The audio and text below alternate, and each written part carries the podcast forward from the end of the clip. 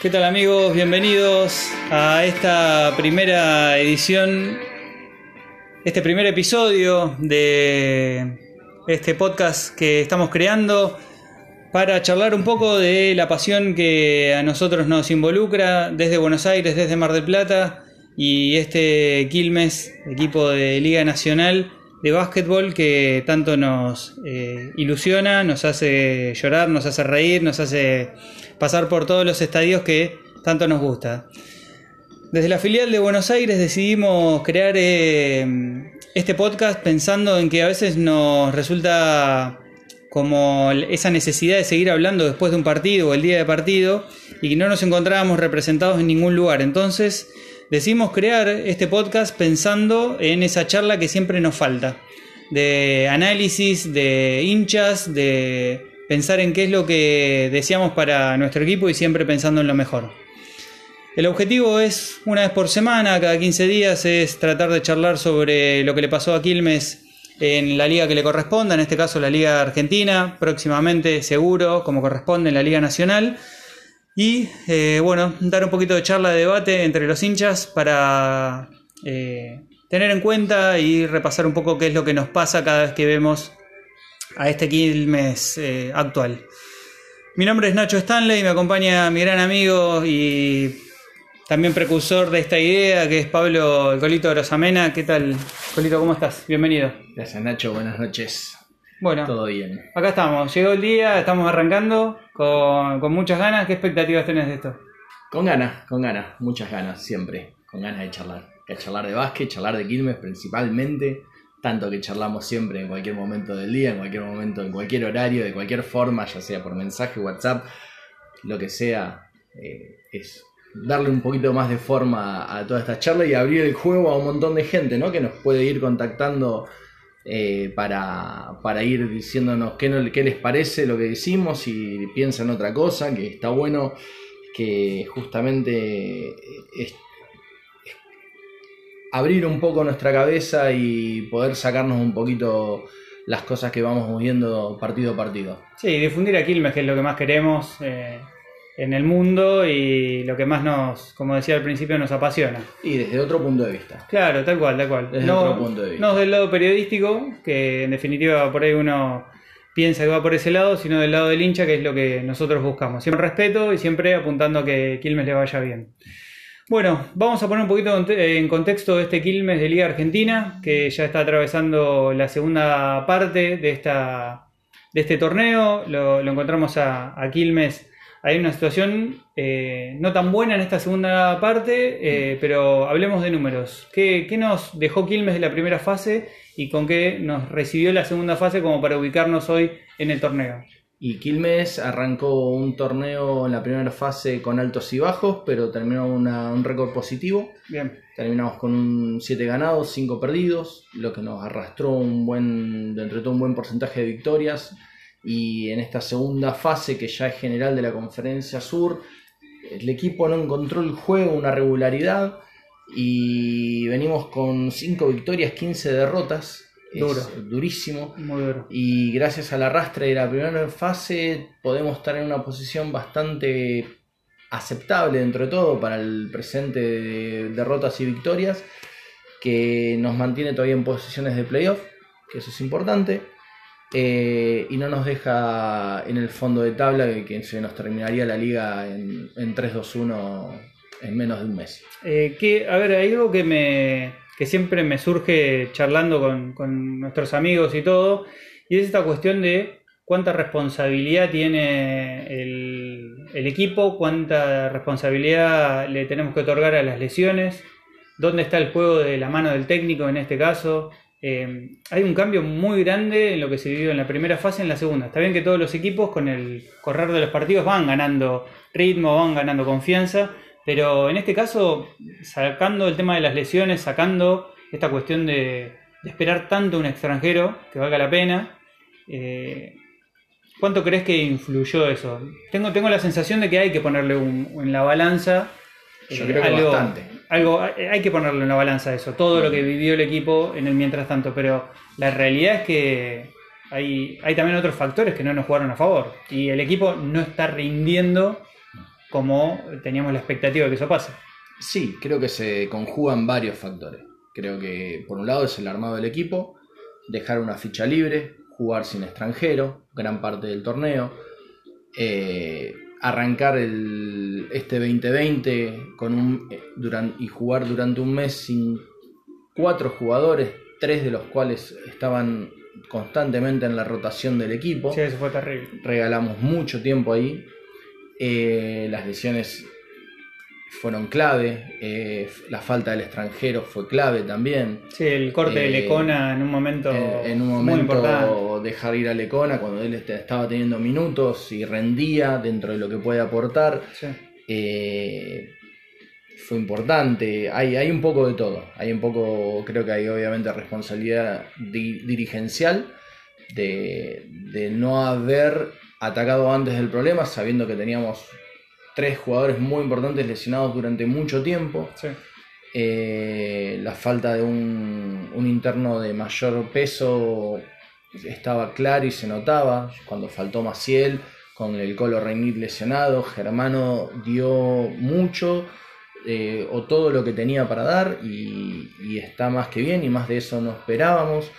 Eh, vimos muchos minutos de, de Merchan de 5, Sí. de, del Goyo jugando de 3-4. Sí, mismo Reinick Eh, jugando 30, 35 minutos, que no es un jugador para a esta altura de su carrera tener tantos minutos por el- la fricción que tienen, porque obviamente hay jugadores jóvenes con que de mucho desgaste físico que obviamente te, te influyen en el resultado Sí, sí, de tu rendimiento. Totalmente, sí. Y de por otro lado, bueno, también a veces, el- como dijiste antes, la mano del técnico, que también puede ser que a veces no le encuentra la vuelta o las opciones eh, o el planteo de juego que él propone no se llega a, Sí, a concre- plasmar, a plasmar o a concretar durante el partido porque o porque el equipo rival te supera o porque tus jugadores no entendieron el mensaje o, esa, o, o por todos los condimentos que venimos hablando eh, hace que, que- que no pueda llegar a un buen partido o por lo menos a un partido parejo, palo y palo, que,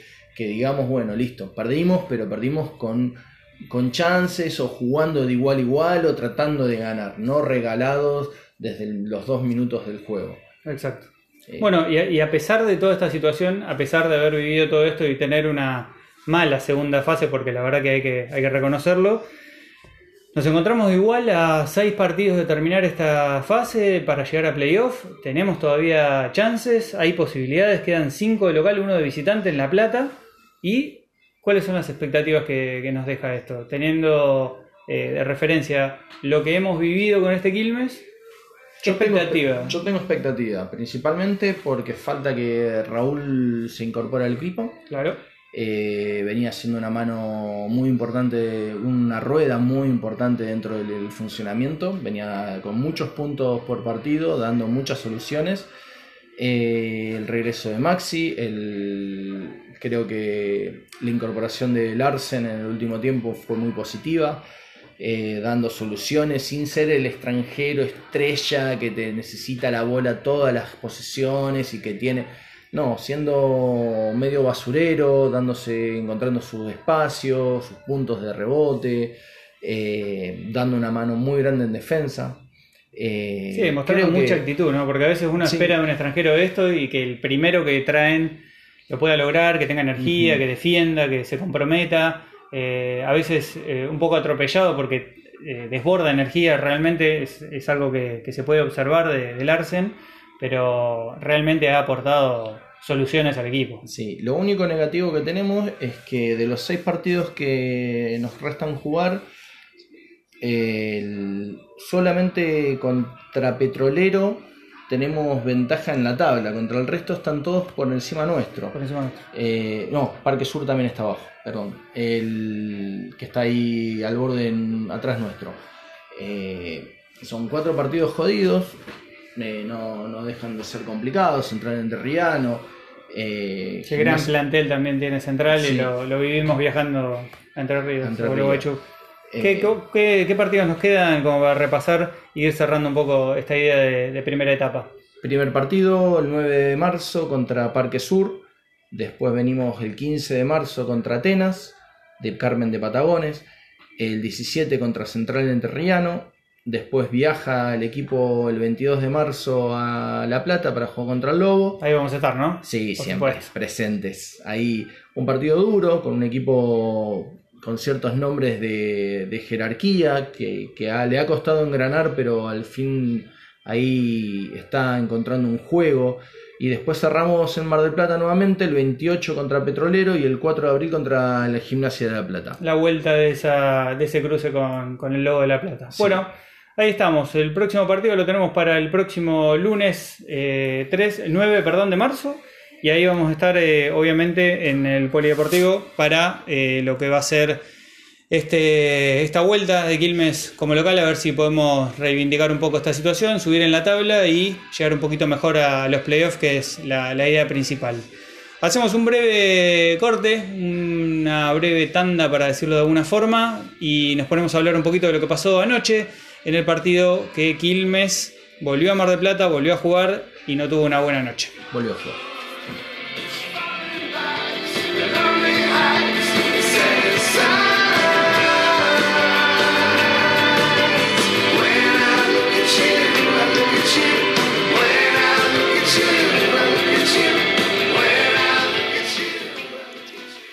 Muy bien, estamos de vuelta porque, eh, como habíamos prometido, tenemos lo que pasó anoche en el partido que Quilmes jugó contra Villa Mitre de Bahía Blanca, un equipo que a priori es realmente complicado, es un equipo que hoy está teniendo un gran rendimiento en el grupo, en la zona, teniendo en cuenta que es un equipo sin extranjeros, con jugadores que hace mucho tiempo que están en el club, la verdad están teniendo un rendimiento bárbaro y si nos ponemos a pensar en lo que fue el resultado, que yo te digo, Quilmes perdió 80-70, vos decís, bueno, está dentro de las posibilidades, si bien no es un buen resultado para Quilmes, perder por 10 contra un buen equipo también es complicado, pero si yo te digo que en la, en la primera mitad Quilmes metió 25 puntos, 24 puntos, ya estamos hablando de dos partidos, estamos hablando de una primera mitad que fue un Quilmes y una segunda mitad que fue el Quilmes que todos queremos y esperamos que, que sea definitivamente, ¿no? Sí, sí, sí, sí. El primer tiempo Quilmes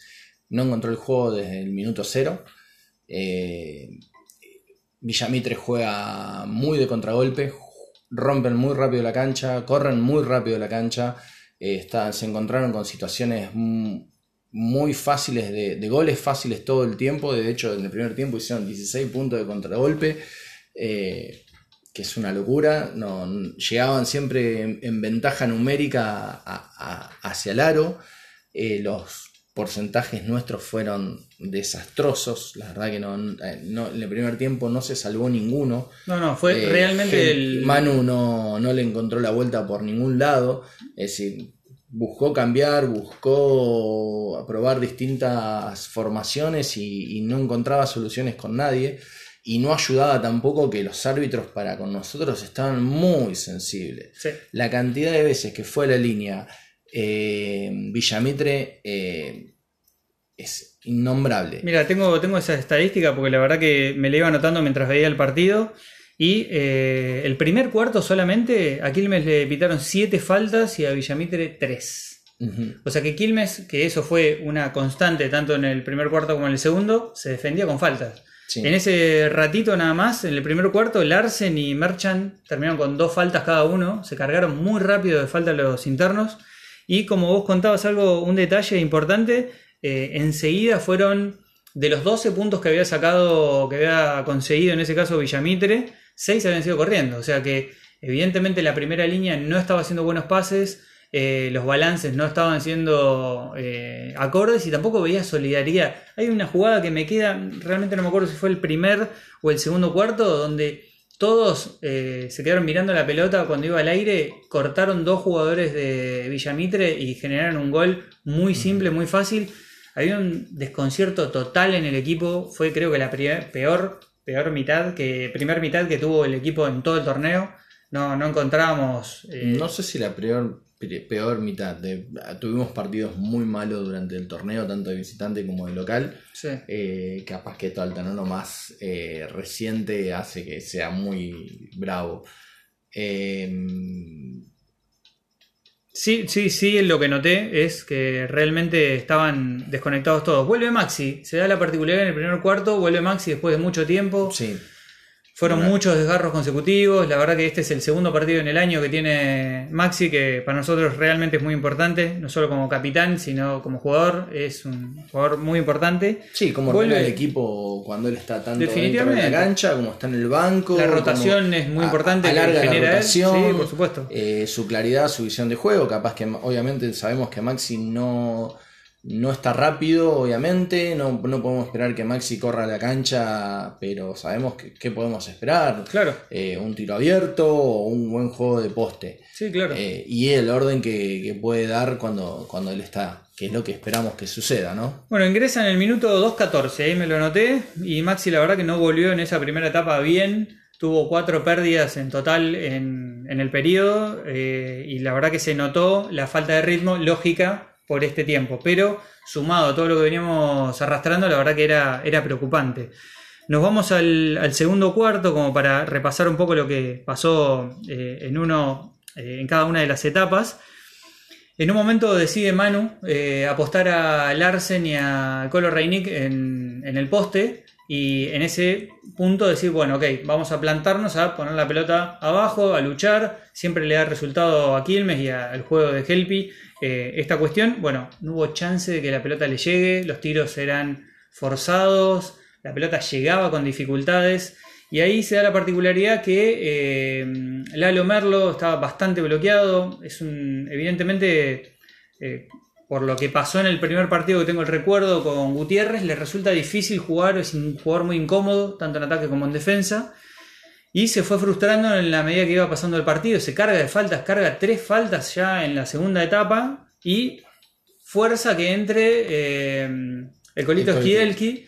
Y la verdad que fue un cambio de aire importante. Parecía tener otro semblante el equipo, pareció por momentos generar otro ritmo. Y la verdad que Sí, todo volvió a lo mismo, eh, volvieron los errores, volvieron las equivocaciones, el aro estaba totalmente esquivo. Y Sí, el- pasó más o menos lo mismo que había pasado el primer cuarto. y no solo el aro, sino el costado defensivo. Porque no es que también se defendía y entonces ibas palo Claro. y palo y que solamente estabas con el aro cerrado, sino que también en la parte en el- de atrás, en donde hay que bajar el culo, donde hay que defender, donde hay que ayudar, eh, Quilmes hacía agua por todos lados. Porque de la, y Villamitre no es un equipo que juega a tirar triple, es un equipo que juega a, a romper y a correr. Sí. Eh, y estábamos totalmente fuera de, fuera de eje, no, no, no había mm, eh, ayudas, estábamos No, no, no. No había Totalmente. solidaridad entre los compañeros, eso se No, notó, no, no, no. había cambios en las ayudas, o sea, había mucho desconcierto en el equipo y la verdad preocupaba. Y algo que noté que me llamó la atención, el primer minuto que se pide Mm, fue faltando 2.30 Sí. en el segundo cuarto y Quilmes perdía por 16. Sí. Recién ahí se levanta la mano y dijeron, muchachos, paremos, vamos a ver qué estamos haciendo. sí, sí, Me pareció demasiado extenso ese tiempo para una situación en la cual Quilmes no encontraba la vuelta. Sí, creo que llegó a estar 22 puntos abajo Sí. o esa fue la máxima diferencia. La máxima diferencia, eh, que fue en el segundo cuarto, pero bueno, el equipo terminó cerrándolo por, por 18 de diferencia. Sí, Fue muy duro el, el impacto porque... y con como- una mala jugada de cierre, que casi podía haber eh, cerrado por extendido dentro. más, sí, sí, sí, sin duda, sin duda. También ahí, eh, para tirar algunas estadísticas de lo que venía pasando en ese momento, 7 de 14 en libres. Este es un detalle que no lo puedo entender. Realmente me cuesta mucho entender cómo se erra tantos libres Sí, cuando concediste 16 libres en el primer tiempo. sí, una locura. Una locura, más allá de las faltas, que si mal no tengo el, el cálculo, teníamos para ese momento 16 faltas cometidas en el primer tiempo. Muchísimo. Se defendía, muchísima vos te prestabas atención que atacaba Villamitre y era falta. Era la única falta, forma de era falta, eran todas manchas. Sí, sí. No sé si todas, No, pero muchas sí, sí. eran muy sensibles para el lado de Quilmes y en el otro costado se permitían más empujones, más fricción, más roce, eh, más un juego típico de TNA. Sí, también había una, una terna de arbitral que mm, extrañamente no tuvo ningún árbitro de Liga Nacional que siempre suelen tener. Claro. Mm, Nos ha tocado mucho Mar del Plata tener siempre algún principal de renombre o, o de trayectoria. Eh, ha sido bravo. Bueno, fue un partido. La verdad que ahí te termina el primer tiempo ahí. primer dijimos tiempo te dan ganas de apagar la, la- Por favor, dolían los ojos de ver ese, ese Sí. primer tiempo. La verdad Sí, que sí, preocupante. Yo tuiteé cuando termina el primer tiempo eh, que había algo a favor en toda esta situación y es que peor no se podía jugar. Entonces es como que ese era el objetivo principal, decir, bueno, hagamos algo que cualquier cosa que hagamos va a ser mejor de lo que pasó. Nos fuimos al descanso con esta sensación de, también en algún punto, dejás de tener esperanza, sos hincha de Quilmes, nunca la vas a dejar de tener, te frustras un poco porque la verdad que no encontraba respuestas en ningún jugador, realmente no, no, no había un, alguien que rompiera el molde y no aparecía. Sí, Y sí, sí, Hoy no, con un eh, equipo más completo, porque Sí. teníamos un equipo más completo, no encontramos No, romper el molde. No, ni siquiera Juane, que sabemos que es quien más desequilibra, Claro. quien es el que tiene el talento para hacerlo, podía encontrar su juego. Eh, chocaba, quería correr y chocaba contra la defensa y no, no había. De hecho, fue que tiramos un penoso 7 de 19 tiros de campo en en, en la primera mitad. Terrible, No, sí. 9 de 30, perdón. 9 de 9 de 30 30 tiro de campo, sí. tiro de campo. 7 de 19 7 de 19. en dobles. Es una Tiro locura. de campo. Tremendo. Es una locura. Tremendo. Ese- Bueno, arranca el, el segundo tiempo con la expectativa de vamos a ver qué encontramos en Quilmes. Misma formación de arranque del partido Sí. y apareció el Quilmes que a todos nos ilusiona, que en todos eh, el equipo en el cual creemos que más de una alegría nos ha dado, que vos lo ves y decís, qué placer ver a este equipo cuando juegan así. ¿Qué pasó del primer tiempo? Otra cosa de las que tuiteé en ese momento, que fue a los 4 o 5 minutos de- del Sí. segundo tiempo, fue le avisaron mal el horario a Quilmes, acaba de llegar el plantel porque no puede ser lo que están jugando estos muchachos. Y llegaron a las 9, no a las 8. Exactamente, Le avisaron exactamente una hora, fue tremendo. El equipo empezó a demostrar otra, otra categoría de jugador casi parecía. Defendieron, corrieron, atacaron bien, el aro se abrió. Eh, O sea, eh, la defensa bien alta Sí. para no dejar salir cómodo a Villamitre. Villamitre. Villamitre no encontraba respuestas en sus jugadores. Pero se hizo un desgaste muy grande. Muy fuerte. muy fuerte. Y terminó siendo un parcial muy bueno para Quilmes. eh, como decís, se encontraron vías de gol, defensa. eh, se le cortó el circuito de juego a Villamitre. Pero quemaste naves porque además te siguieron pitando en contra. Claro. Seguiste cargando tus jugadores de falta. Y se empezó a complicar en ese tema. Te- Sí, te- yo, a mí me, me ilusionó eh, dos cosas, que fue eh, que hubo el compromiso que estamos pidiendo entre ellos para defender, y me ilusionó que los tiros que se tiraron, eh, tanto abiertos como los mano a mano que vos encontrabas, eran tiros bien tomados, y esos Buenas tiros... sí. exactamente. Y en un momento nos encontramos que, como todo el equipo cambió, obviamente quien más le había costado al principio fue Maxi con esta vuelta, y de repente en un minuto clava tres bo- dos bombas que pone el equipo a 7. O sea, A estamos siete. a 18, el equipo lo baja a 7 puntos. O sea, decís, esto es Quilmes. Eh, Claro. eh, de esto estamos viviendo, estamos acostumbrados, lo van a dar vuelta, porque pasa esto. Bueno, ahí volvió a, a recomponer un poco la historia sobre Sí, el cierre. tiempo muerto Villamitre cuando Exacto. nos ponemos a 7. y ahí empieza de vuelta un partido parejo, palo y palo. Donde Villamitre puede escaparse un poquito, donde empezamos a jugar en esa diferencia de 10 10 puntos, puntos, sí. 10, 12, 9, 8. Estamos siempre dando vuelta ahí. Y estirando hasta el final que no, y seguimos cargando de falta a los jugadores.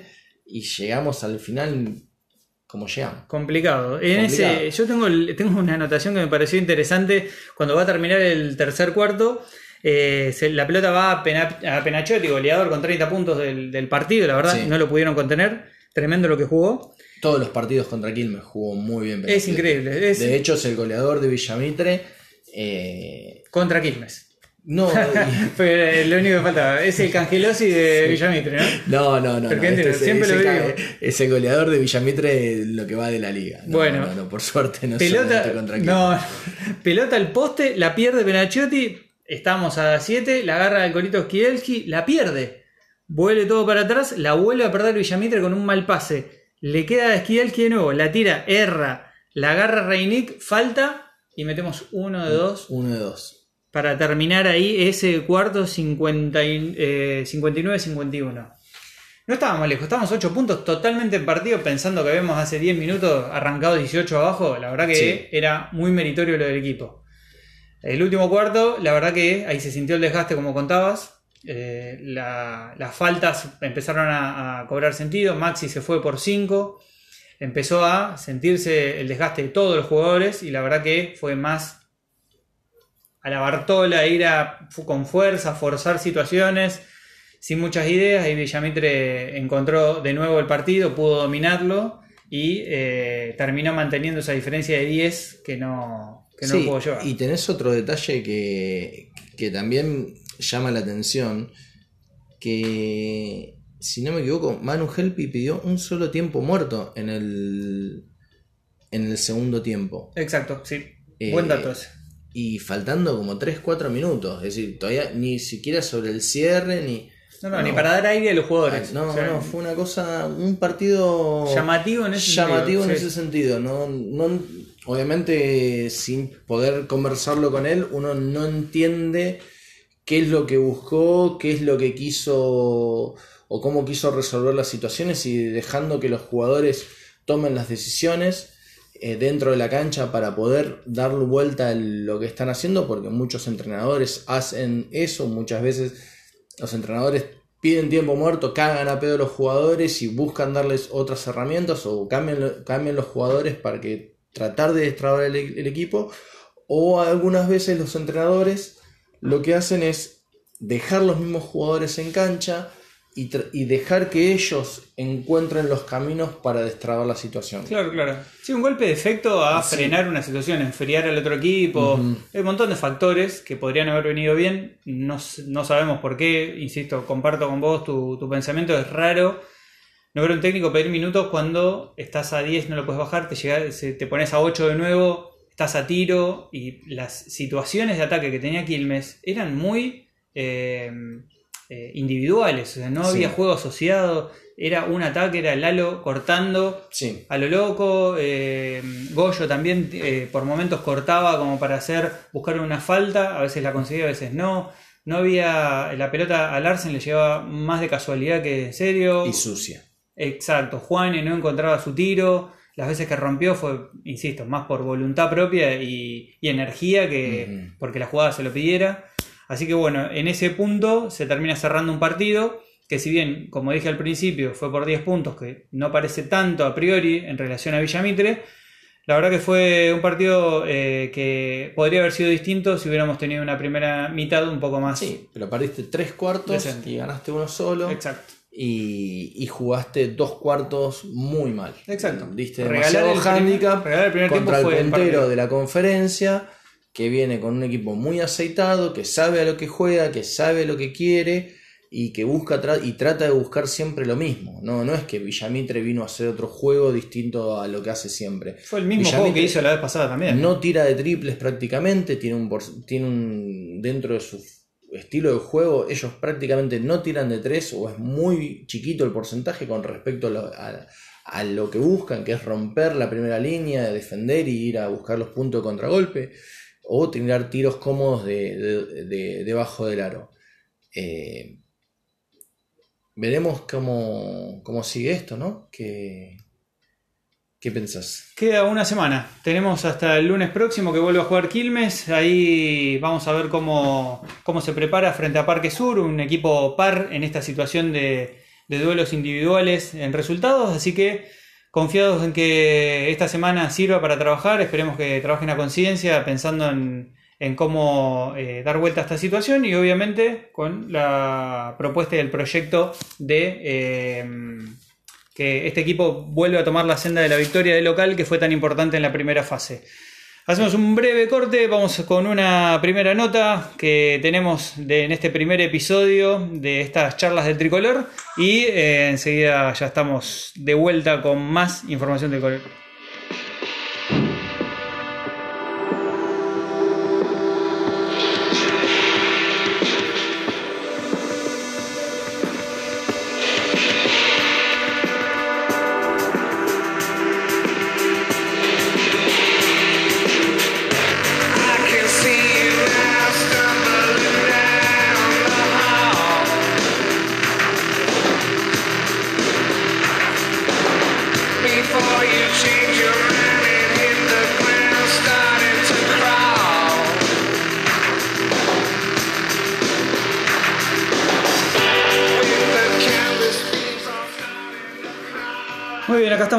Último bloque de este primer episodio de estas charlas del tricolor y nos damos un gustazo.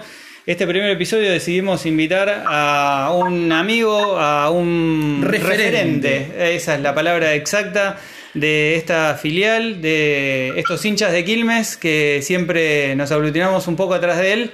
Y le damos la bienvenida al presidente de la filial, Milton Bell, Emiliano Marinelli. Emi, ¿cómo estás? Bueno, buenas noches. Gracias por las palabras de bienvenida y nada, celebro esta nueva iniciativa que están tomando para difundir el amor por estos colores. Bueno, gracias, Emi. Un placer tenerte de nuevo en, este primer episodio. Acá estábamos hablando un poco con el Colito de eh, la realidad del, del equipo, eh, de lo que pasó y cómo llegamos hasta esta situación en la primera fase y contamos un poquito ayer lo que pasó en la derrota que fue ante Villamitre. Lo primero que te quería preguntar para, para conocer un poco eh, cómo venís llevando esta, esta liga argentina es... eh, ¿Cómo lo venís sintiendo volver a, la segunda categoría? Eh, ¿cómo, qué, qué te pasó estos, este tiempo que venís viajando por el interior viéndolo al cervecero? ¿Con qué te estás encontrando? ¿Cuáles son tus sensaciones este año con Quilmes? Bueno, la verdad que, bueno, todos estamos acostumbrados a, generalmente a sufrir con Quilmes, pero este año no, no se está haciendo tan duro porque creo que ya nos esperábamos todos tener un año de transición como es que le decían. Por ahí no, no pensamos que iba a ser tan duro, pero bueno, ya de movida está planeado por la comisión directiva, o mejor dicho, por la gente que maneja el básquet, de que va a ser un año de transición, un año flojo, digamos. Pero bueno, sí, la verdad que pens- al menos yo pensaba que mínimo íbamos a poder estar mitad de tabla. Bueno, y esta, esta es la realidad que nos encontramos todos, que obviamente compartimos, por lo menos de mi parte, eh, este, esta sensación que, que estabas comentando, Emi. No, hay, hay una, hay una cuestión que ya va más allá de lo, de lo dirigencial y es un poco lo que transmite el equipo. Y Quilmes siempre nos pasó que hay una cuestión de que tenés que sufrir para ser hincha de Quilmes, como se dice, y hoy lo estamos sufriendo más de la cuenta o, o crees que esto es parte de lo que nos toca vivir y de, lo, de la actualidad de este, de este equipo?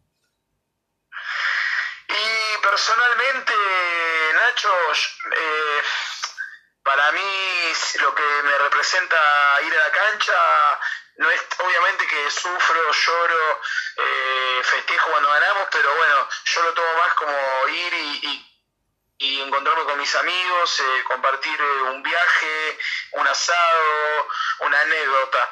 Después si quien me gana mejor, obviamente.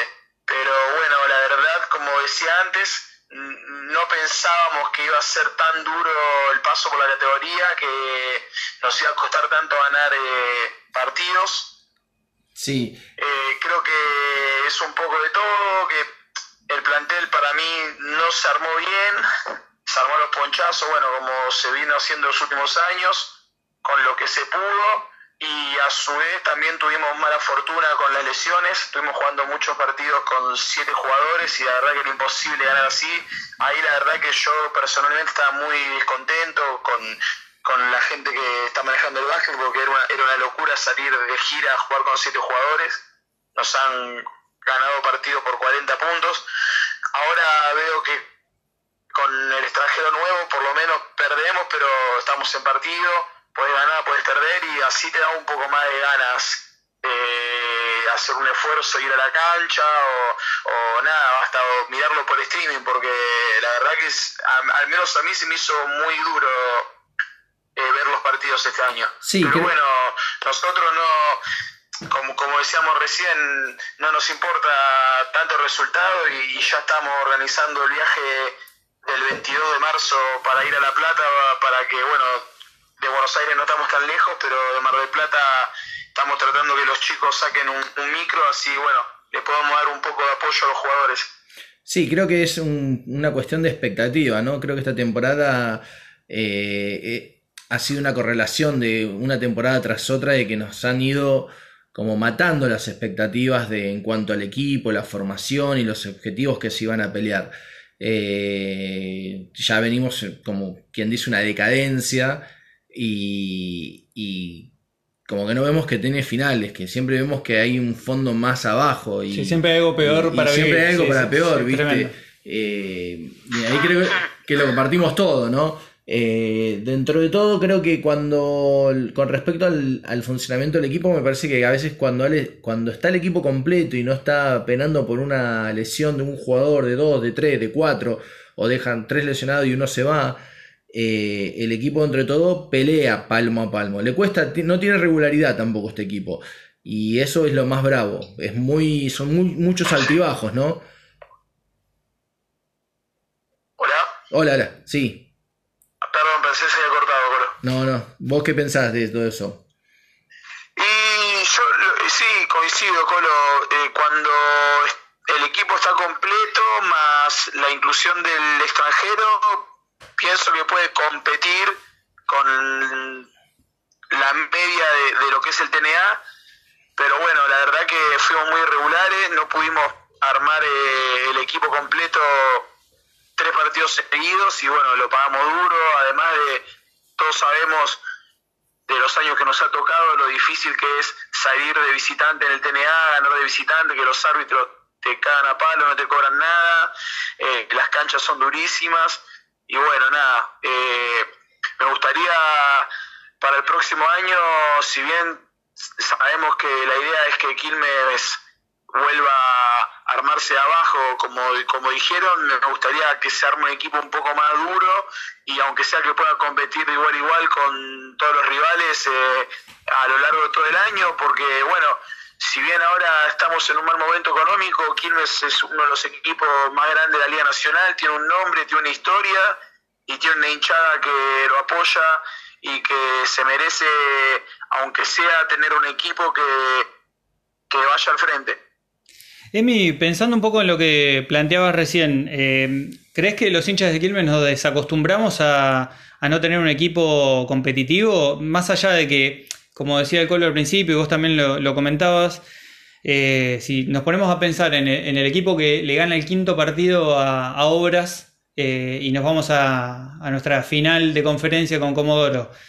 Después todos los años empezamos a ver, uy, mirá el, el mal plantel que tenemos y al año siguiente era peor y decís, te acordabas de lo bueno que estaba bueno. ¿Crees que eh, nos desacostumbramos y hoy tener este equipo que tal vez no, no está mostrando su mejor versión, que va a poder cambiar, obviamente, porque esperemos que así sea?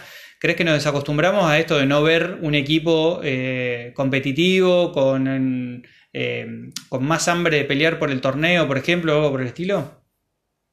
Y lo, que sentí que pasaba los últimos años de liga que siempre eh, con no, era una excusa, pero con eso de que había equipos que los eh, subvencionaban los gobiernos de turno o los equipos de fútbol o algún empresario raro, como que nosotros siempre arrancamos de abajo y armamos el equipo con lo que podíamos, pero hay un ejemplo muy claro que es Argentino en Junín, que con menos recursos de lo que puede generar Quilmes siempre se las ingenia para hacer una campaña digna. Sí. A veces, obviamente que la plata ayuda, ¿no? Pero a veces también eh, influye eh, una buena planificación, eh, gente gestionando, todos tirando para el mismo lado y se puede. Obviamente que Argentino Junín no va a salir campeón de la Liga Nacional, pero compite igual igual, se hace fuerte local. Yo creo que Quilmes, con, en un, con un proyecto a futuro, con eh, 20 dirigentes que gestionen y que tiren todos para el mismo lado, la gente que apoye podría eh, competir en la liga. Claro. Sí, sí, sí, es. No, no nos olvidemos, somos un equipo histórico, somos el quinto equipo que más partidos disputó en la Liga Nacional Argentina. Eh, siempre vigentes, siempre presentes. La verdad que es nuestro lugar, es donde todos los hinchas queremos volver a estar. Eh, y creo que el desafío más grande de la parte dirigencial es reenamorar al hincha y hacerlo eh, darle la ilusión, porque el hincha de Quilmes va a acompañar, va a estar siempre. Pero obviamente, viendo la decadencia que hemos tenido en los últimos años, se nos ha complicado un poco, ¿no? Sí, sí, ni, hablar, Colo. Eh, otra de las medidas que, pero bueno, eh, perdón, déjame redondear algo más de, lo que, de la pregunta anterior. Sí, dale. Como que quiero dejar claro algo, como que nos hicieron creer que solamente eh, se necesita plata y sí, necesitas plata, pero también es igual de importante tener una buena gestión y tener una buena planificación. Sí, Eh, Claro. con lo que me decís vos, eh, yo creo que el hincha de Quilmes, eh, bueno, eh, viene bastardeado de estos últimos años. Eh, hoy lo que deben ver los jugadores no es Quilmes, pero bueno, también depende de nosotros de poner el pecho una vez más y, salir a, contagiar a nuestros amigos, a, nada, a promocionar los viajes, a, a dar manija por redes sociales y bueno, intentar aunque sea terminar la temporada eh, con algunos buenos partidos y yo creo que eso va a hacer que la gente eh, le agarre le pique el bichito de viajar, como lo hicimos todos estos años que nada, nos conocemos todo el país siguiendo a Quilmes, eh, conocemos bueno otros países, la verdad que todo- todas las alegrías que, que hemos tenido, que todos los lugares que hemos conocido no, no se olvida y, y yo creo que y tengo la esperanza que en un par de años podamos volver a disfrutar todas esas cosas. Es así, Emi, todos somos parte de Quilmes y lo que queremos es, obviamente, eh, lo mejor para, para el equipo, para el club, para, para el plantel que le toque estar y siempre lo vamos a apoyar. Eh, también la idea de este podcast, que por eso también, como te lo comentaba, era para, para invitarte en el primero. Lo que buscamos es, es generar esta charla que podemos tener por WhatsApp, que podemos charlar en un asado como siempre hacemos pero también hacer presente a toda la gente que no está ese día en el asado, no está en ese grupo de WhatsApp, que sepa que eh, todos somos hinchas de Quilmes y todos queremos lo mejor para, para este plantel y que nos merecemos por la trayectoria, por lo que hemos eh, o lo que queremos a este equipo, que le vaya bien y que tenga esté en el lugar que tenga que estar. Sí, sí, ni hablar, ni hablar, Nachito. La, eh, verdad que la idea me parece genial.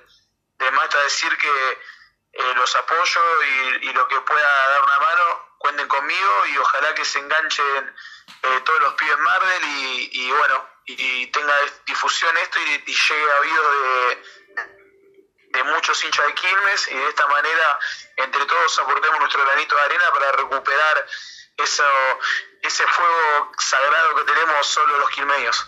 Excelente, Emi. Gracias por el tiempo, por las palabras. El 22 vamos a estar ahí en La Plata juntos como siempre. Así que bueno, te mandamos un... Te mandamos... Para difundir que los chicos están sacando un micro el domingo 22 de marzo. Va a salir al mediodía del club y si los que quieran reservar, si lo hacen en esta semana, eh, pueden conseguir 1.100 pesos y de vuelta que para los precios que se manejan hoy en día es un, es un buen precio. Dale, es el momento para apoyar a Quilmes, así que invitamos a todos para que se sumen, para que nos podamos encontrar y hagamos una fiesta como cada vez que vamos a la cancha. Muchas gracias, buenas noches y un abrazo grande y aguante Quilmes. Abrazo grande, Emi. Abrazo. Chao, chao. Chao, chao. Bien, hasta ahí el presidente de la filial Milton Bell. Primera nota, primera entrevista. Se nos ha hecho un poco extenso este primer episodio, pero bueno, la necesidad de charlar siempre hace que, que te empuje a, a querer un poco más, ¿no? Sí, sí, sí, justamente. Son charlas y al ser charlas está est- contracturado y nos vamos a ir un poquito por las ramas a veces. Eh, y bueno, vamos a y tratando de dejar nuestros conceptos o nuestras ideas eh, lo más claras posible. Tal cual, imaginen lo que son los asados, ¿no? Si para un podcast podemos hablar 40 minutos, los asados son eternos, es la verdad. Totalmente. Gente, eh, un placer estar y compartir este tiempo con ustedes. Espero que les haya gustado. Pronto vamos a tener el segundo episodio. Colo, un gustazo como siempre. Gracias. De nada, Nachito. Gracias Y- a vos por invitarme. Dale, y nos estamos viendo en el próximo episodio. Ya lo vamos a estar compartiendo. Si podés, compartilo con tus amigos. Hacelo llegar, así más gente puede ser parte de, este Quilmes. También nos pueden seguir ahí en Twitter en la filial de Milton Bell y eh, siempre, como decimos, aguante Quilmes.